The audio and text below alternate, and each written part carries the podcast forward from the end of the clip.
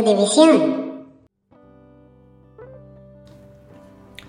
Hola amigos, ¿qué tal? ¿Cómo están? Aquí Edu Danzas, estamos en un nuevo podcast de Ludivisión. Eh, esta vez estoy aquí con Katia. Hola Katia, ¿qué tal? ¿Cómo estás? Hola. Eh, vamos a hablar sobre Life is Strange, el 1 y la precuela que es Life is Strange Before the Storm. Bueno, eh, vamos a, a ver algunos temas generales del juego. Lo jugamos hace cuánto? Hace como un mes más o menos, Más no. o menos. Tres semanas, algo así, ¿no? Eh, va, juego de Don't Nod, este estudio francés que se hizo muy famoso con el primero, juego de culto en realidad ya. Eh, un juego que ya mucha gente debe conocer. Probablemente ya lo hayan jugado mucho la gente que en realidad está más en el plan de jugar dramas interactivos, ¿no? Que hayamos jugado una buena, algunos cuantos, ¿no? Eh, juego del 2015, el 1, la precuela es del 2017. Y, eh, en fin, bueno, vamos, vamos a ver de, de qué va en general. Un juego de, de unas chicas adolescentes estadounidenses, ¿no? Eh, y que son juegos muy como de la vida cotidiana. eh, y de. Y todos tienen un poquito algo como medio sobrenatural, ¿no? En este caso, viajar en el tiempo. ¿Sí? Eh, pero bueno, ya, ya damos por hecho que todo el mundo conoce el juego. ¿sí? La idea de estas discusiones es más o menos compartir eh, nuestras experiencias y también tratar de dar ideas a las personas que, que los han jugado ¿no? Eh, y generar un poco, no sé, un encuentro de, de experiencias de, jugadores. ¿no? Va por ahí el tema. Más allá de todo el tema técnico que si es pertinente lo hablamos, pero no creo que sea el eje ¿no? de lo que vamos a tratar ahora, porque en realidad en términos de contenido el juego da para mucho, ¿no? Em, vale, vale, no sé, ¿alguna, algún comentario como general que te quede, ¿no? Va a empezar la discusión, Kat, eh, de este Em, juego. Pues que cuando yo lo jugué, bueno, la sobre todo el orden, creo que sí fue importante jugar la precuela y después el 1. Ah, sí, pues te lo Eso. te estableció un orden bien sí. único. Creo que ¿no? eso eso cambió la experiencia. Sí, sí, sí. Eso sobre todo pensando en que bueno, yo no lo había jugado, pero me dio todo el contexto previo. Y lo que sí es que la, la precuela pues no tiene este, este contenido como de algo tan sobrenatural o, o sea, Ciencia no, ficción, así, ¿no? O sea, Claro. es, es más vida cotidiana y, y como plantearte la, pues sí, la dinámica de las chicas, que cómo cambian las cosas cuando uno crece. Eh, y y me, me gustó, pero creo que sí tiene, tiene algo, o sea, el, el uno tiene lo interesante de los viajes en el tiempo, porque definitivamente toda la experiencia y la dinámica de juego al poder ir regresando el tiempo cambia y, y sí te, te mete en, en otra en otro tipo de juego, ¿no? No, no tan cotidiano, o sea, sí, sí trae todas esas escenas, esos momentos contemplativos, pero sí aporta, creo que, mucho el, el elemento de ciencia ficción y, el, y viajes en el tiempo. Sí, sobre todo cuando se va al carajo, básicamente, el juego, ¿no? O sea. sí, yo creo que te hice el favor en ese sentido de, de arreglarte el juego. Eh, porque la mayoría de los fans no les gusta eh, Before the Storm, ¿no? A, mí me gusta mucho, pero yo creo que mentalmente tuve que reordenarlo al momento de jugar, ¿no? Y ponerlo como de alguna manera lo jugamos, ¿no? Eh, o sea, en otras palabras, ¿Te acordáis el orden? Primero juega el capítulo especial, ¿no? De, Before the Storm, que está al final, Ujú. ¿Sí? Y que es como la primera, lo más antiguo, o sea, ordenamos todo en, en orden cronológico finalmente, ¿no? Eh, sí, ¿no? Y está bien, bien especial porque tú jugáis, sobre todo por, por- porque eh, el personaje de Rachel, que es muy importante en la precuela, ¿no? Eh, en el 1 es una mina desaparecida X, que nadie cacha quién es. Entonces cuando tú jugáis la precuela y luego jugáis el 1, resulta que te queda, wow, un, un- un background tremendo de quién es Rachel, ¿no? Y, y de por Y qué desaparece. y entiendes además el por qué Chloe la, mm, tiene, o sea, esta estima y este acercamiento a ella, entonces claro que cobra otro sentido. Y, entiendes el por qué cada vez que se la mencionan o, cuando ella quiere investigar y, lo, comienza a hacer con su amiga, con... Ay, ahora se me fue el nombre. Max. Con Max, ajá. Max Caulfield. Eh, cobra sentido porque claro, el vínculo que, que marcó a Rachel en la vida de Chloe fue muy importante. Entonces, creo que esos detalles probablemente sí, si no los conoces previamente, pues sí, solo es Rachel apareciendo a lo largo del juego desaparecida y que bueno, es, es muy contundente y claro que todo, en toda la el juego va a aparecer, ¿no? Es un eje, pero, pero sí creo que cobra otro, otro significado. Y además porque ves cómo se construyó la relación de amistad. Y bueno, ahí ya tomando otras decisiones, incluso si tomaba la decisión de que tuvieran una especie de relación amorosa, que yo no lo elegí, pero... Que fome, compañera, ¿eh? Que fome. Pues bueno, más bien fue porque no, no, quería que en ese momento pasara. Pero... Quería, que pasara después. Ah, sí, poco a poco, que se diera, no que fuera tan rápido. Eh, pero sí, sí creo que eso cambia la, experiencia. Em, a ver, temas antes de entrar de lleno, eh, un, asunto con la música independiente, con el punk, la precuela y con la música indie, bien especial, ¿no? Eh, lo mismo con la fotografía y las tomas, con estos momentos Life is Strange, ¿no? De los que vamos a hablar en un ratito, yo creo, pero es un juego que quiere que, que te lo tomes lento, ¿no? En la, ¿Te acuerdas de las entrevistas a los directores? También lo planteaban así, ¿no? Estuvimos viendo también el contenido adicional, adicional del Life is Strange 1, ¿no? Y ahí viene la entrevista a los directores, ¿no? Eh, Raúl y Michelle, ¿te acuerdas? Eh, no, y los directores, interesante ahí, ¿no? Ese, ese tema de... Yo no, no conozco un juego que, que, haya sido dirigido por una dupla de directores, ¿no? O sea, normalmente el director y el productor es como el juego en esto. Eh, pero bueno, sí tienen un tema con la fotografía y sobre todo con representar lo under, ¿no? Eh, me gustan mucho los juegos que hacen eso, que tratan de representar la vida under, eh, porque creo que hay un compromiso político ahí, ¿no? ya vimos un poco, por ejemplo, con, con, Luis, saludos ahí si escuchas el tema de Kentucky Road Zero, que a ver si lo jugamos después, va a estar interesante. Eh, y bueno, Disco Elysium y cosas por el estilo, ¿no? Hay juegos que de alguna manera como contenido empiezan a meter mucho de la cultura under, ¿no? Yo creo que este es un caso. Sí. Eh, muy claro. Y creo que también la, la, parte de las referencias a la cultura pop, eh, sobre todo en, en el... Bueno, en ambos hay mm. guiños, pero en, en el uno no, eh, sí. Cuando, o un kilo de referencia. Sí, un kilo de referencia. Sobre todo pensando en cada personaje, ¿no? Max, que está relacionada con la fotografía mm. y que empieza con ese tema de los viajes en el tiempo y, que tiene comunicación con este chico que le gusta, bueno, que a él le gusta. Eh, Warren. Warren. Hace, le manda una serie de, de referencias de ciencia ficción y películas. Y creo, o sea, ese tipo de de datos son interesantes, sobre todo porque sí abonan como a, tu acervo o incluso te dan ganas de ver algunas que quizás no has visto.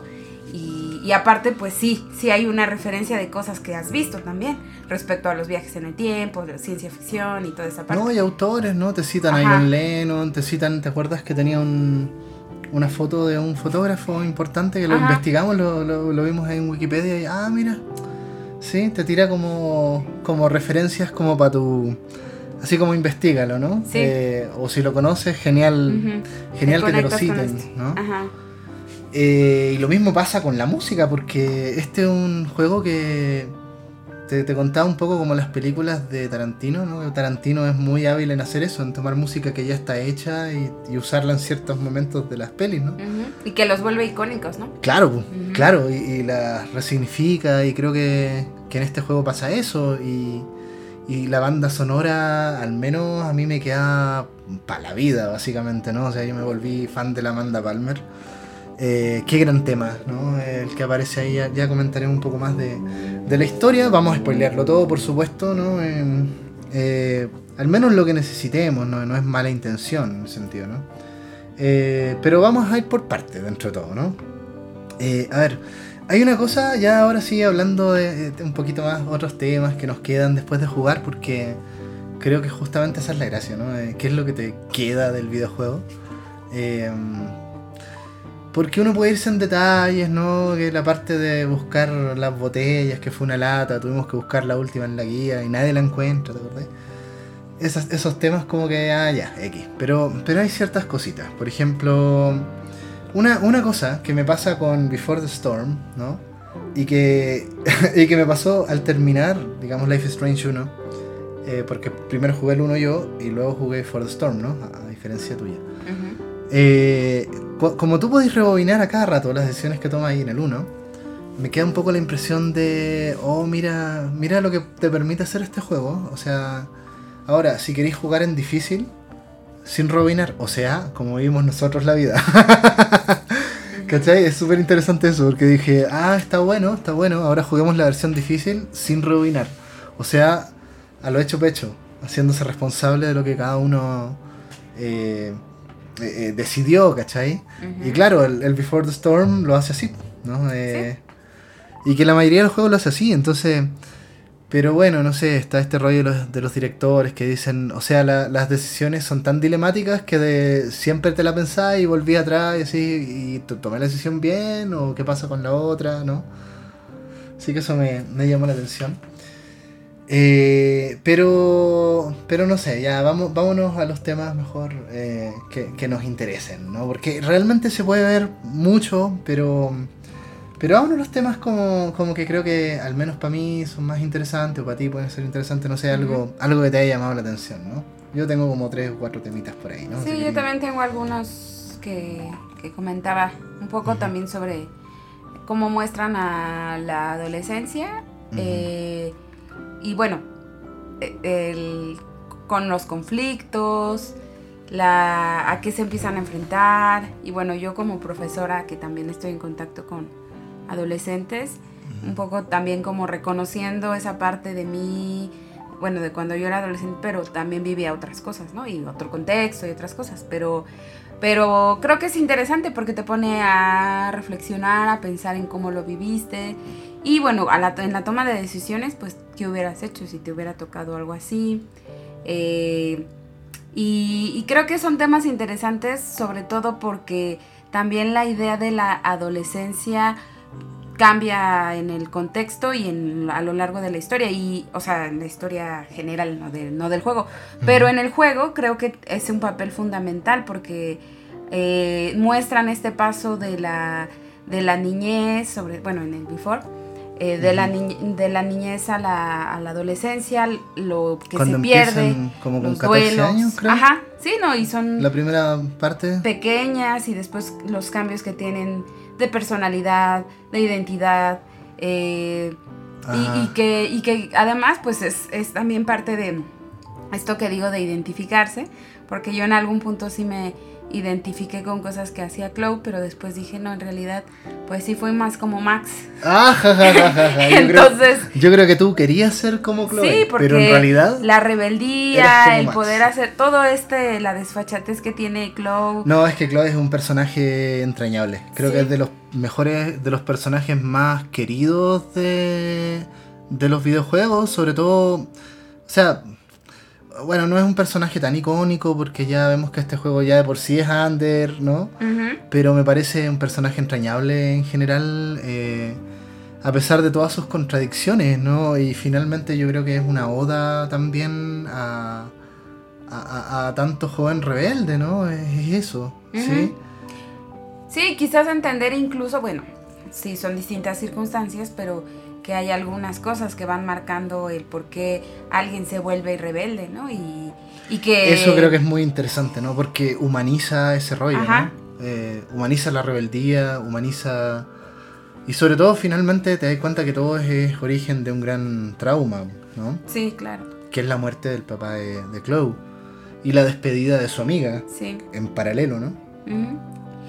Que a mí hay un elemento que en Before the Storm, creo que me gustó mucho y que hubiera sido bueno que se retomara en, el 1.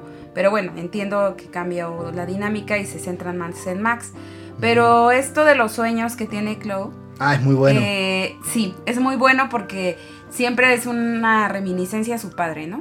y, y bueno, el sueño acaba con la muerte del papá, siempre, ¿no? Según tengo recuerdo, o sea, hay la referencia, pero siempre... Siempre en un carro, ¿no? Ajá, y va eh. hablando con él y, y, o sea, esos momentos creo que son muy interesantes porque, porque al final también es parte de lo que Claude está teniendo en el inconsciente y que le duele y que probablemente ya en la, en la vida cotidiana y despierta no lo va a mostrar, aunque se sabe que tiene ese dolor por la muerte de su papá. Y es un elemento interesante porque además ahí se van poniendo algunos símbolos, algunas cosas que después, o, sea, que, que, tú ves en el, en el juego. Y, y, no sé, creo que es un elemento interesante dentro de, dentro de la dinámica del juego y como la experiencia con, con Cloud. Sí, se pone surrealista. Bueno, y el uno también. El último capítulo, sobre todo, es súper extraño. Muy extraño. Súper extraño. Yo es segunda vez que lo juego contigo, pero. O sea, yo creo que el, no me acordaba de lo que se trataba el último capítulo. Tenía como, como escenas y tomas sueltas, porque es difícil darle un hilo conductor a lo que está pasando, ¿no? Empieza a quedar todo un caos temporal. Eh, pero mira, a ver, yo, yo como que le he estado dando vueltas a varios temas, ¿no? Primero, eh, la fragilidad de nuestro universo. Yo creo que ahí, sobre todo en el, en el 1, ¿no? Eh, el hecho de que el, universo que vivimos dependa de tantas, tantas, tantas cosas que le han dado como coherencia y han creado como el mundo al que estamos familiarizados, ¿no? Y, por ejemplo es central el momento en donde, en donde Max se devuelve al pasado a través de contemplar la foto con estos poderes y va al momento de, de, la última vez que se encontró con, el papá de, de Chloe, ¿te acordás cómo se llama? El mm. Williams, ¿sí? Sí. Em, y trata de cambiar la situación escondiéndole las llaves y todo el rollo eh, para, para evitar que muera. Y de ahí cambia todo, cambia todo el escenario, ¿no? Y te acuerdas que David, que era la pareja de la mamá de Chloe, eh, luego se vuelve el conductor del camión del, colegio. O sea, resulta que Max se volvió amiga de Victoria, ¿no? Eh, y resulta que cambia todo, ¿no? Sobre todo en este tema de teoría del caos, el capítulo, que creo que es el tercero, eh, cuando pasa eso y vives la realidad alternativa, ¿no? Eh, y te queda dando vuelta un poco esta idea de, oye, y esto aquí simplemente no, no se dio una cosa, ¿no? Que es que el papá, digamos, se fuera en transporte público y no falleciera, ¿no? Y de ahí para adelante el desencadenante de todo, ¿no? Que bueno, es esta idea del efecto mariposa también, ¿no? Tan popular y que igual hasta una hay una película que así se llama. Y, bueno, lo interesante en, ese, en, esto del efecto mariposa es que pues tal como el aleteo de la mariposa, una cosa puede, solo ese aleteo puede ser el, cambio, una pequeña acción hace todo el cambio en, el presente, ¿no? El tema es que tú nunca sabes cuándo estás haciendo un efecto mariposa, ¿no? Porque o sea, el tema es evitar la muerte de, del papá de Chloe, pero el asunto más bien tiene que ver con que el papá no encuentre las llaves y que tome un transporte público. Y tú nunca vas a saber si eso fue un efecto mariposa. Lo, sabes en el juego, ¿cachai? Pero. Y, y, la que la sabe es Max, básicamente, porque. Eh, o sea, sería un evento tan cotidiano que nadie lo registraría. Sí, claro, que ella tenga ya, eh, que sabe qué va a pasar y entonces, bueno, por eso... O sea, una muerte no es un evento, una muerte no es un evento cotidiano y claramente te decir, oh, en este día murió mi papá, pero, pero si no muere y simplemente sigue la vida cotidiana, no se va a registrar ese momento como efecto mariposa, ¿cachai? Entonces, eh, eso es lo que más me queda, ¿no? De, que tú no eres consciente de cuándo están ocurriendo los efectos mariposa. Claro. Y bueno, que está todo el tema de las decisiones porque ahí también entra el, el, a ver qué decides y cómo te haces responsable de, eso, ¿no? O sea, al final hay cosas pues que aunque tú decidas bien, entre comillas, puede pasar algo inesperado y algo que la vida te dé, sí, que te traiga algo que no, que no precisamente sea algo bueno o satisfactorio. Entonces, al final, las buenas decisiones, pues también pueden desencadenar en, en algo trágico y desastroso. Exactamente. Sí, yo creo que esa es una gran lección porque, o sea, y ya ahora tirándonos un poquito más para el final del juego, ¿no? Eh, ¿Cuántas veces trató Max de salvar a Chloe? ¿No? Y, la salvó no sé cuántas veces y finalmente eh, te, dan la decisión final del juego, del primero, ¿no? Eh, de, oye, ¿qué? ¿Salvas a Chloe o, o, evitas el tornado gigante que va a destruir a todo Arcadia Bay, ¿no? El pueblo donde se ambienta este juego. Y ahí ya depende de lo que decidáis, ¿no? Porque si quieres, digamos, salvar Arcadia Bay, o sea, y, lo que te, da a entender el juego es como, mira, o sea, esta tormenta es el efecto de tanta alteración temporal que hay, digamos, ¿no? Desde la primera vez que Max rebobina el tiempo. Para salvar a Clow. Ajá. Entonces, y finalmente te rebobinan a ese tiempo si tú tomas la decisión de no salvar a Cloud. ¿Sí? Ahora, me parece formidable, no sé si te acuerdas, el discurso de Cloud al final, ¿no? Sobre todo porque Cloud, o sea, tú la veías en su, en su, en su mood, en su style, en su flow y todo el rollo. Pero al final la Cloud está como súper honesta, deja todo ese rollo y, y, y, o sea, es como puta, acepta que tiene que morir, básicamente, ¿no? Si tú tomas esa decisión, o sea, si tú la quieres salvar, yo la salvé, por ejemplo, la primera vez, ¿no? Eh, y cuando la salvé, claro, o sea, es una decisión bien jodida porque significa eh, que ya no va a haber nada familiar para nadie, ¿no? Porque se va a destruir el pueblo y van a tener que como que huir, por decirlo así, ¿no? Y ese es el otro final, ¿no? Que, que tú no viste, pero pero a mí me parece que la mejor decisión es esa, ¿no? Sacrificar a, a Chloe. Eh, porque si tú sacrificas a Chloe, o sea, si la mata Nathan Prescott, que todo esto al principio del juego te lo presentan y es como el típico eh, bully, ¿sí? De escuela, niño rico y todo el rollo. Pero al final del juego resulta que el Nathan es un niño con problemas psiquiátricos. ¿No? Y en la línea temporal que jugáis lo matan también, pues, ¿no? Eh, lo mata todo el, toda esta especie como de, ¿qué? De, camarilla secreta que, que, les sacan fotos ahí a, las niñas, con toda una cosa como bien perversa, parece como snuff, ¿no? Eh, entonces, ah, y esa es otra cosa que creo que es súper relevante decirlo, ¿no? Eh, que el juego hace dos cosas que cuando están juntas en un videojuego son peligrosas, ¿no? La primera es como meter un montón de temas como eh, acoso sexual, drogas, bullying, eh, adicciones, eh, suicidio, ¿sí? que, que, tú decías, ah, oh, sí, oh, qué, qué loco, qué edgy, ¿no? Pero cuando tú además lo combináis con un escenario bien realista, ¿no? Como lo hace este juego, eh, es, ahí, ahí ocurre que tenéis un juego que, no, va, no va a pasar desapercibido, que va a tener un discurso que te va a molestar, pues, ¿no? Que te va a mover. Eh, porque, claro, podéis tener suicidio y todos estos temas en Borderlands, por ejemplo, que es para cagarse la risa porque es un mundo ficcional súper loco y no pasa nada.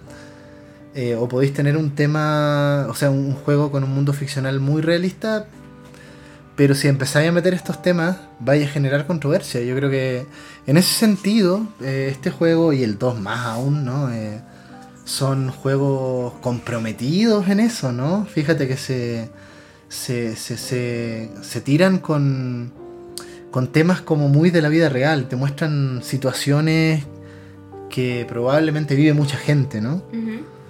Em, la chica que se suicida o que se intenta suicidar, hay, maneras de salvarla, ¿no? Yo, yo la salvé, en nuestro juego se murió, la Kate. también, pues, ¿no? ¿Cuántos niños o, se han suicidado, o se han tratado de suicidar, o, por, por, bullying, o por no, no ser aceptados por el grupo de pares, ¿no? O sea, creo que en la actualidad estamos viviendo un boom de suicidio juvenil, lamentablemente, ¿no? Eh, y eso lo hablamos también con colegas en Chile, o sea, no es una cosa tan local tampoco, ¿no?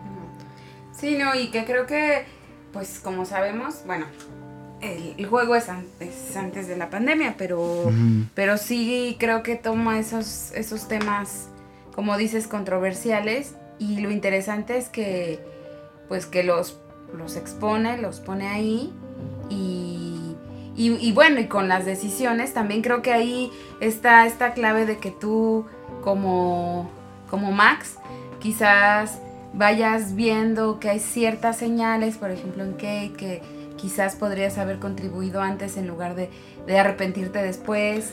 Eh, no, ¿y te acordás de la parte en donde Chloe te, te, empieza a decir, oye, dejas a mí, que me vaya a abandonar a mí, yo soy tu amiga, ¿no?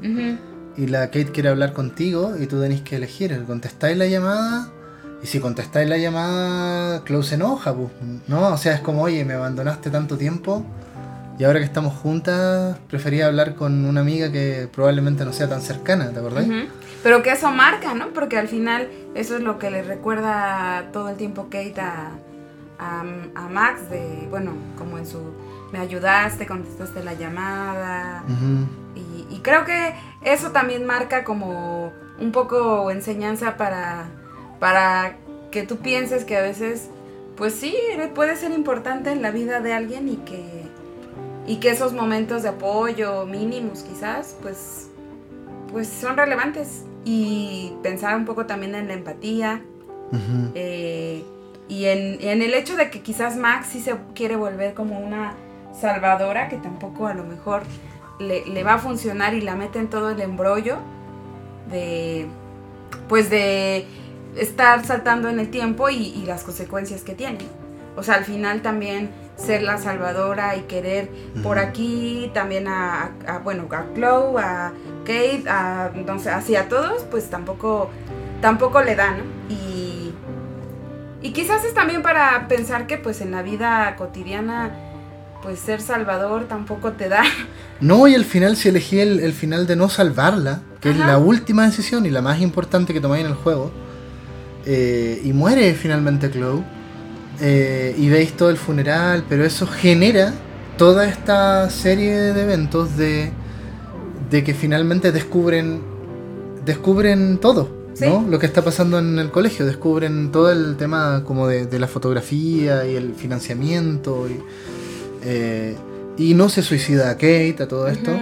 y, y, bueno, y resulta que eh, en, general, Rayita para la Suma parece que es el mejor de los escenarios dentro de todo, ¿no?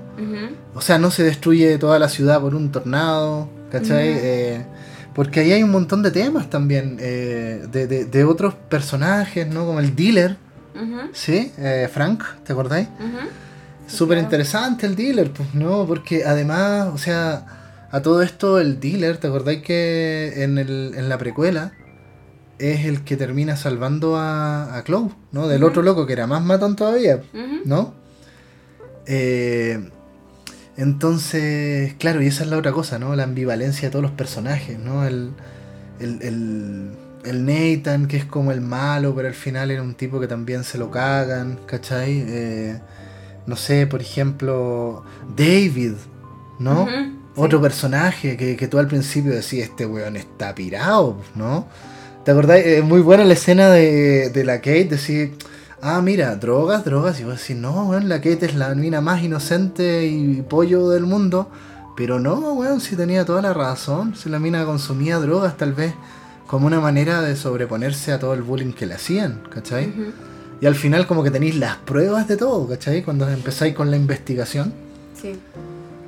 Eh, sí. Sí, creo que, creo que David eh, es un ejemplo de... Como esta parte de no poner solamente al villano y, y, que solo sea el villano, sino como si humanizarlo en términos de... Obvio, al principio dices es un facho que quiere poner cámaras y está traumado por que estuvo en la guerra, pero después entiendes que a su modo Y, y, además tiene razón en investigar que pues la mayoría está envuelto en drogas, ¿no? Y e, incluso el hecho de que él sea el que va a acudir Max para que la salve, que creo que eso también es significativo porque lo pone como en otro, pues sí, en un lugar de él no tampoco quiere ir haciendo el mal, sino que eh, en su lógica, pues eh, estar investigando y estar protegiendo está bien. Y, creo que sí, es esa, y bueno, el profesor, que tú lo ves también Jefferson. como Jefferson, lo ves como súper íntegro, como que quiere apoyar a los alumnos, que, que muy, o sea, que se sabe que es como el, el, profe guapo que quiere, que todos dicen, ay. Y, que, la victoria se le tira y el loco la rechaza, ¿no? como muy ético. Y termina siendo el que su... El, más psicópata de todos. Pues, por la imagen y además justificando, justificando como el, la fotografía que, de sus víctimas y bueno, toda esta cosa muy estética, pero también muy perversa, eh, pues sí, te ponen en, en, esta, en este salirte de, de, los personajes solo como buenos, malos. Pues sí, pues sí, y, y, te acuerdas la última parte cuando aparece, cuando, por ejemplo, Max la captura y todo este rollo.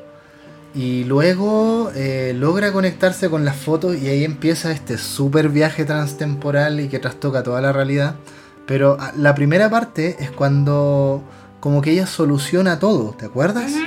Y se va a la exposición. Y ella es la representante de, la Academia Blackwell eh, en esta exposición eh, en San Francisco. Que, y le va re bien y se proyecta y es como el futuro perfecto, pero ocurre el huracán que mata en ese caso a todos.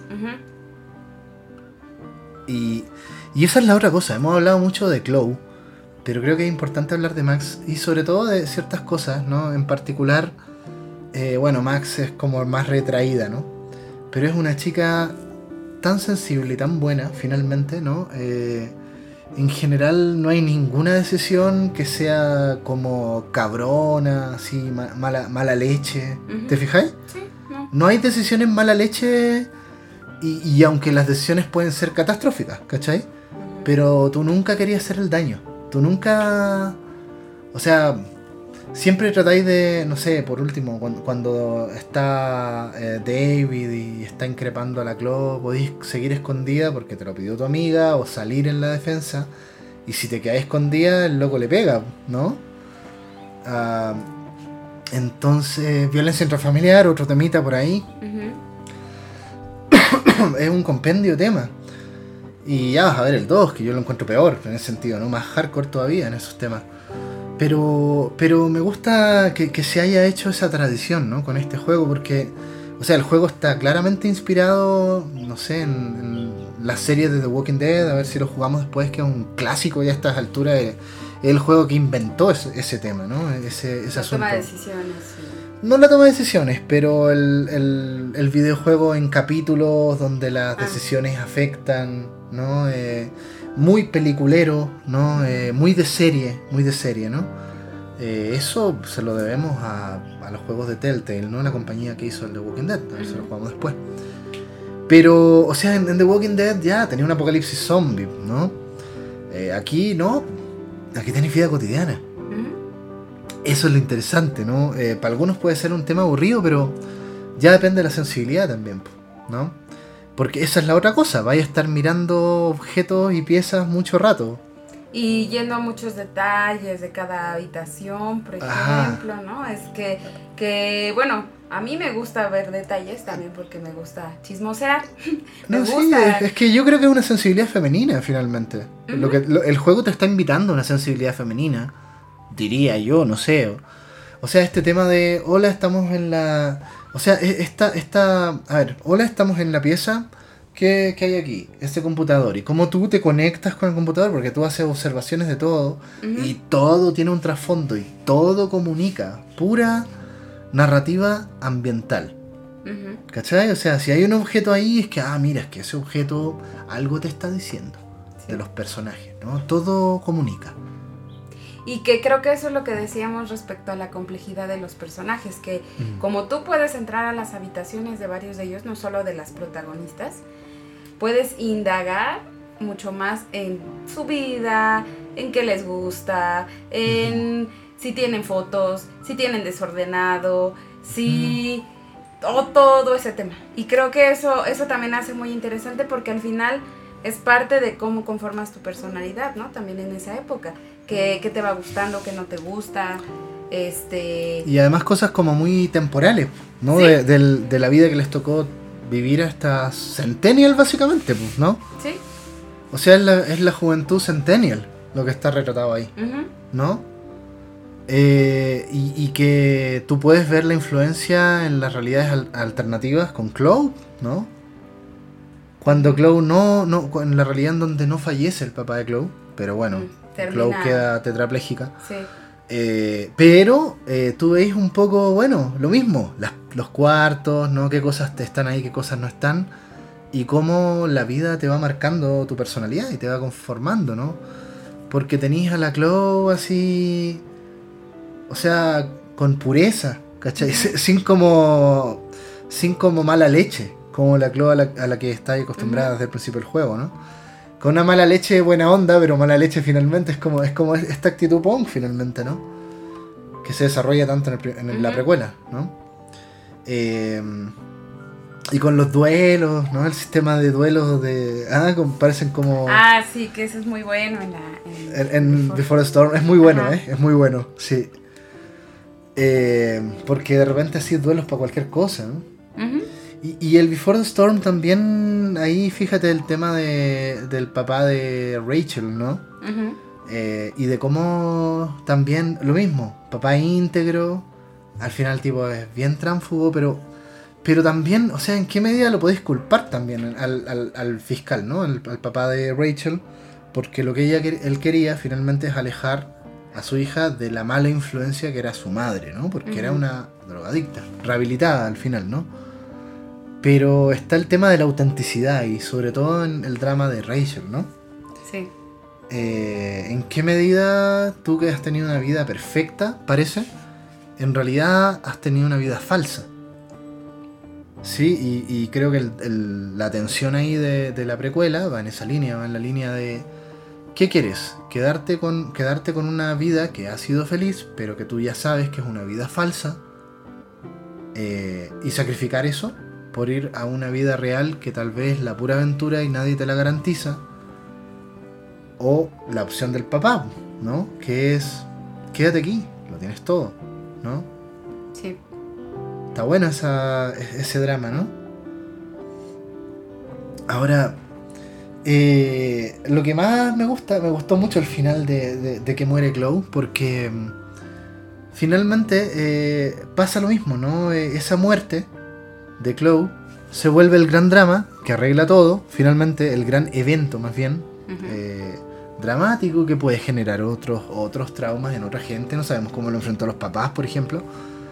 Eh, pero, o sea, si no hubieran poderes, más o menos eso es lo que tendría que haber pasado, por decirlo así, ¿no? Desde el principio. Desde el principio. Sí. Si no hubiera, si Mac no hubiese tenido poderes, ¿no?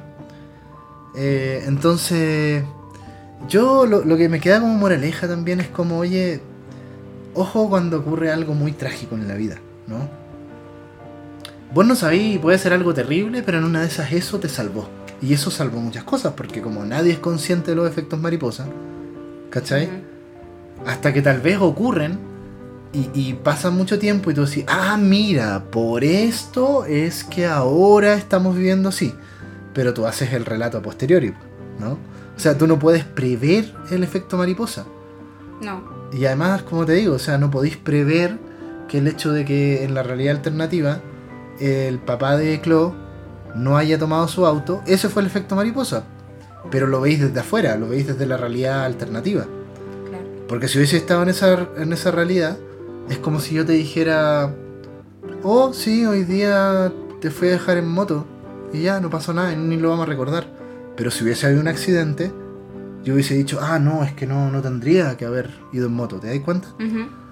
Eh, lo cotidiano puede ser el efecto mariposa, pero nosotros no lo registramos porque es cotidiano. Claro. Está cañón, ¿no? Sí. Sí, sí. Y, y bueno, también creo que en esta parte que, o sea, que ya comentábamos de, de esto del efecto mariposa y de cómo se ve la cotidianidad y, esto, eh, también lo que sí es esta parte de cuando un acontecimiento te marca. Porque creo que en la historia de vida de, de, cada uno de nosotros, quizás no haces el registro tan claro, sobre todo si eres muy joven. O sea, si bien es obvio que la muerte del papá de Chloe fue lo que marcó su vida y el por qué se vuelve rebelde y por qué todo le pues, no es feliz o se siente mal. Eh, si tú lo ves en las vidas cotidianas, muchas veces a lo mejor está, pero si no te conoces tanto, si no has hecho un análisis y retrospectiva, probablemente solo, o sea, seas inconsciente de por qué estás así, de por qué te sientes mal todo el tiempo. Claro, como, como Chloe, ¿no? Ajá. O sea, Glow tenía una especie de rabia que ya se volvió parte de su sentido de vida, ¿no? La rabia de por qué falleció su papá y por qué la abandonó su amiga, ¿no? Y ya, ya se volvió el background de todo lo que vivió, sobre todo en la precuela, ¿no? Sí. Y de todo el tema de las drogas y que el dealer. Y, me gusta que el, que el, juego sea tan transparente con eso, ¿no? Eh, entonces, por ejemplo, no sé, si te ponía a pensar, eh, el juego también empieza a... Mm, a ver, aquí, aquí pasa algo, ¿no? Por ejemplo, los gringos, eh, a ver, el, sistema de clasificación de juegos gringos eh, te dice la categoría de edad y te dice una serie de etiquetas que te van diciendo consumo de alcohol, violencia explícita, contenido sexual y cosas, consumo de tabaco. Y a mí me llama la atención justamente eh, estos de consumo de alcohol, consumo de drogas, consumo de tabaco. Y a mí me pasa, me pasó con Yakuza, por ejemplo, ahora que estaba jugando Yakuza Kiwami, eh, que de repente tú vas al bar y, el Kiryu se pide, a ver, a ver qué querís, y porque tienen tragos reales. Mira, tenemos Valentine, tenemos estos, estos whisky japoneses que probablemente existan y tú decís, ah, y te dan la reseña del trago. Te dicen, mira, el Valentine es, un whisky accesible, pero tiene estas características. Y tú veis, y a mí, yo digo, oh, me vendría muy bien un Valentine, ¿no?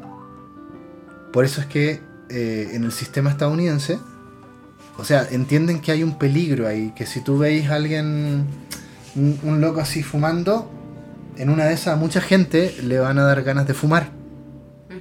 ¿Cachai? Eh, o sea, no es tan simple como, o, la violencia, ¿no? ¿no? es tan así, pero genera un imaginario. No es que tú vayas a tomarte una copa, pero si lo pudieras hacer, si tienes acceso a eso, eh, o a armas, claro, se facilita que tú realices el imaginario. Pero el problema no es de los videojuegos violentos, el problema es el acceso al arma, ¿no? Justo estábamos viendo ahora, ¿no? Este tema de, de Canadá, que quiere también regular más el tema de las armas, y Chile también, ¿no? Y bueno, quien debería y no lo hace, pues Estados Unidos. Ah, no, pues sí. Eh, pero lo que voy es, que estos videojuegos no son neutros. Eso quiero decir. ¿Sí? Entonces, cuando Life is Strange empieza a tirar todos estos temas, ¿sí? Eh, no es que si muestren a Kate suicidándote, suicidándose te van a dar ganas de suicidarte a ti. Pero si tú tienes un tema con el bullying y tú juegas este juego, algo te va a pasar. ¿Sí? no vas a ir del imaginario a la acción, porque es un juego. Y la mayoría de las personas no psicóticas no tienen problema con eso, no saben que esto es un juego. Pero, pero ¿qué hay pensando? ¿No? ¿Qué hay pensando en los temas? Y yo creo que por eso es tan necesario este tipo de juegos. Sí, porque justamente plantean temas, temas socialmente necesarios. Sí, eh, y ya vas a ver el 2. Vamos a ver el 2, compañera. ¿no? Eh, Pero bueno, no sé, a ver, para, para ir como ya cerrando o dándole un poco vueltas a los últimos temas de Life is Strange. Eh, los momentos, ah, los momentos Life is Strange, ¿no? Es este tema de la música y cuando tú te sientas en algún lado y, y, Max o, o Chloe hacen las reflexiones, ¿no? Y empezáis a escuchar el temita y te muestran las tomas. Eso es maravilloso. ¿No te parece? Sí. ¿No te parece? A mí me parece maravilloso. Y creo que es el trademark, es como la. Eh, algo que hizo este juego muy famoso. Eso, esos momentos Life is Strange, ¿no? Sí, que creo que, que se nota como que les gusta la fotografía a los, Y la a música. la música. Y es significativo porque que tú decidas cuándo cortar ese momento de, de inspiración, de Te invitan a observar. ti, te invitan a ti como jugador, oye, métete en el mood, ¿no? Ujú. Métete en el mood y, y te invitan a que tú lo hagas en la vida cotidiana, ¿no? Como, como, eso sí lo podemos hacer perfectamente, ¿no? Sí. Ponte tu Ser más temita. contemplativos. Exacto, es una invitación a ser más contemplativo, incluso en, en todo, eh, en la observación de objetos, ¿sí?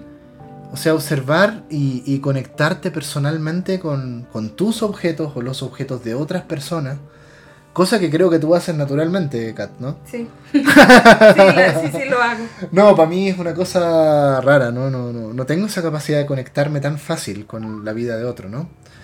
Pero bueno, tú lo tenés facilitado y mucha gente probablemente sea más como yo, o sea, al menos público masculino, no sé. Eh, ah, y esa es otra cosa. Este juego ha sido un, un, ícono y ha salido en muchos temas, ha salido en temas de personajes fe- femeninos mejor representados en los videojuegos. Aquí tenía a todo lo, a, a Chloe y a Max, ¿no? Eh, juego feminista, no explícitamente, pero bastante, ¿no? O sea, les gusta a las Ujú. feministas este juego. Eh, representación LGBT, también sale, ahí, justo me recuerdo haber visto un, un artículo de gamer.es, gamer con gay, de, con Y, punto es, que, que es esta asociación de, de videojugadores LGBT más, Q más, eh, que justo reconocen, oye, Life is Strange, ¿no?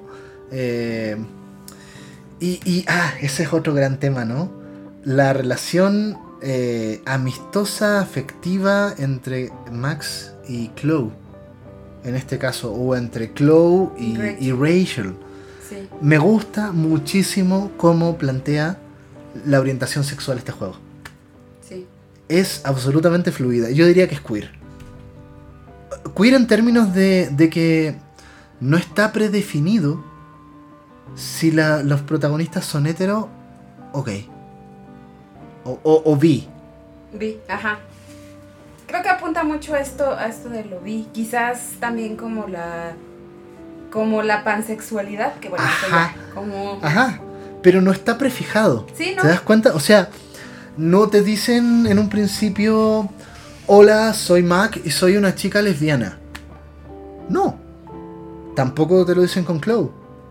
No. eh, tampoco te dicen, hola, soy hetero. Y bueno, está, está un poco el juego con Warren, ¿no? Ajá. eh, entre Max y Warren que, que te dice, ah, bueno, esto es como un romance hetero, ¿cachai? Eh, pero lo mismo con Chloe y Rachel, ¿no? O sea, tú puedes como decidir, ¿no? Eh, oye, y bueno, te- tendrías una fer aquí, Eh, pero lo hace de una manera tan natural, en ese sentido, y que lo han hecho otros juegos también, ¿no? Eh, pero, pero me gusta que tengan ese enfoque. Creo que es muy importante, porque también están como poniendo en la mesa el hecho de que incluso, o sea, nuestros vínculos eh, no, no es tan definitivo todo, to- como, y sobre todo ahora, como de yo soy hetero de aquí hasta que muera, o, Ah, exacto. sino que se ve esta, esta cosa de te vuelves amigo de alguien, lo, lo puedes idealizar, te gusta incluso su personalidad y, y cómo es, y te vinculas y a lo mejor puedes ya decidirse amorosamente, íntimamente, pero, pero al final como que se plantea que no hay una heteronormatividad y que así tienen que ser las cosas. Yo, yo creo que, claro, no hay una heteronormatividad, pero tampoco hay como una especie de ontologización de lo gay. Ajá, Este tema de que es que los gays nacen gay, que es un tema muy controvertido porque la verdad es que me ha tocado conocer gente gay o lesbiana que, que desde niños, ¿no? Ujú. y, y hay una orientación marcada, pero, pero yo creo que el juego está proponiendo aquí una cosa bien interesante, ¿no? Que tiene que ver justo con que la orientación sexual no, no se nace con orientación sexual, sino que se va haciendo. Ahora, finalmente también hay un tema, de, por, al menos por las relaciones entre Chloe Rachel y Chloe eh, Max, de... mm, ¿Cómo llamarlo? Como una especie de demisexualidad, pero pansexual. O sea, lo que nos puede conectar finalmente es la intimidad eh, con personas del mismo sexo o de otro sexo. Porque también tampoco está claro que Max rechace a Warren. Sí, ¿no? No. Si hay una esfera ahí, ¿no? Eh, entonces, sí, es como una pansexualidad, ¿no? Sí. Eh, o bisexualidad, no sé. No, no, no hay trans, no hay gente trans No. aquí. Hay que jugar Tell Me Why, ahí sí. Eh, pero es bien interesante, ¿no? Y sobre todo me parece muy bonito el beso de, de Chloe Max al final, ¿no? Y muy significativo. Sí, porque finalmente es un beso de despedida, ¿no? Sí. Y es la realización de una especie de amor que no va a poder ser. ¿no? Pero bueno, no sé. Yo creo que ya lo dejamos hasta aquí. Nos quedamos con una buena colección de música, ¿no? Eh, Sí. Sí, sí, sí, no, no, la, la recomendación del juego, wow. A mí te digo al tiro, me gusta más las bandas sonoras de este que del Life is Strange 2, que tiene otra vibra, ¿sí? Son buenas, pero, pero van en otra línea porque el juego también va en otra vibra, ¿no? Eh, y la banda sonora lo acompaña muy bien, ¿sí? Eh, bien por eso, bien por la invitación a conectarnos con las imágenes. Sí. Y, y una oda a la fotografía. Claro. Más en el. En el 1, ¿no? Claro, claro. Por Max y. Una oda a la fotografía, eh, detallitos misceláneos que te hayan gustado. A mí me gustó mucho la alusión a, a, a- a Blade Runner, ya que se durmieran con Blade Runner, porque yo creo que me he dormido varias veces con la peli. Es, es Eh, una. Es algo que debe pasar la, mu- Y, alguna todo, vez y en todo, es, y todo es, es la misma. Yo me sentí súper identificado con las chicas porque es terrible, porque vos sabéis que es una obra maestra y no te podéis quedar dormido, pero es tan lenta que te quedáis dormido, ¿no? Eh, Así que bien, bien. Eh, hay que ver Blade Runner por lo demás. Sí, claro. Estoy terminando la novela, ¿no? De Dick. Pero bueno, en fin, eh, yo creo que con eso lo dejamos, compañera. Gracias por compartir esta conversación conmigo. Gracias a los demás que han estado escuchando también. Esperemos que les inspire, ¿no? Esta plática que estamos teniendo sobre este juego tan, tan hermoso, que yo creo que también ha sido un juego que me ha marcado mucho. Eh, y agradecemos desde ya cualquier intento de divulgación y compartir, sobre todo justamente porque lo que nos interesa es crear como una mayor conciencia de, de- del consumo de videojuegos y de, y de que dentro de este medio hay obras que realmente te pueden entregar cosas muy valiosas para tu vida, básicamente. pues, ¿no? Estamos en eso, en Ludivisión en general, ¿no? Sí, solo quizás cerrar. eh, gracias por la invitación y por a mí me también me gustó mucho. La expectativa que tenía quizás era más en un primer momento, sin tener más datos, de que iba a ser un poco tipo X-Men. Eh, pero, pero creo que esa, esa parte también de, de mostrar, bueno, a mí en general en películas y en productos culturales me gusta mucho lo y, y como esta parte de las que, y sobre todo personajes mujeres, que son como rechazadas quizás o que están como no son las populares porque al final creo que puede ser identificación pero también al final que te muestre todo el todo el contexto y cómo lo están viviendo y, y- y al final el por qué pueden ser más introvertidos y, o introvertidas. Y, y creo que esa, bueno, a mí por eso me gustó también mucho por como esta parte de, de que ellas, ellas no sean las chicas populares y que sean, eh, pues sí, es- estas, estas adolescentes viviendo las cosas así, como las vivieron. Eh, ya por un lado, Chloe con toda su rebeldía y Max siendo súper recta y queriendo ser buena en la escuela y, quería- y, y creo que Y, y Rachel también. Ajá, niña, Rachel. niña perfecta, pero viendo una realidad falsa, ¿no? Sí, y que además la identificación creo que quizás sí sería muy interesante ver cómo lo juega alguien que sea contemporáneo a los protagonistas, ¿no? Probablemente lo Un vea centennial. distinto, un centennial. Probablemente creo que lo podría ver distinto, pero, pero creo que sí eh, la Lo tiene que jugar mi hermana, ¿no? La experiencia que te deja, por lo menos a mí viendo en retrospectiva, pues sí me, me gustó mucho. Y pues sí dan ganas de jugar, seguir jugando los, los otros, aunque sí entiendo que tienen como otras temáticas. Pero, pero sí, definitivamente aportan y, y la experiencia de, de poder, también lo- a mí los viajes en el tiempo me gustan mucho, eso creo que me fue lo que también me gustó mucho más del, del 1. Y bueno, una gran experiencia eso y todos los referentes que a los que alude, pues también te hacen conectarte.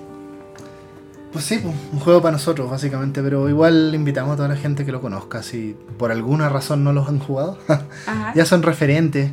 Ah, y como dati- datito final, eh, bueno, Square Enix, que son los publishers de este juego, eh, vendieron toda- todos los estudios occidentales. Yo no sé si eso implica también que, eh, digamos que Don't Know, no, Don't Know los, los desarrolladores no...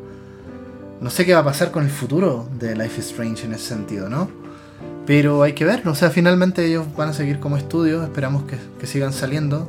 Tenemos pendiente Life is Strange True Colors, de la mina que tiene tus poderes, básicamente. Vamos a ver qué tal ese. Eh, y eso, gente, les mando un abrazo ahí. Saludos, hasta luego. Bye bye, será hasta pronto y sigan jugando.